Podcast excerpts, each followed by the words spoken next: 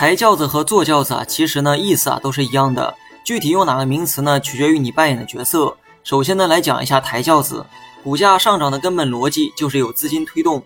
一只股在拉升之前，你提前买了进去，这个时候有一批资金看好该股，于是呢蜂拥而入，导致股价出现飙升。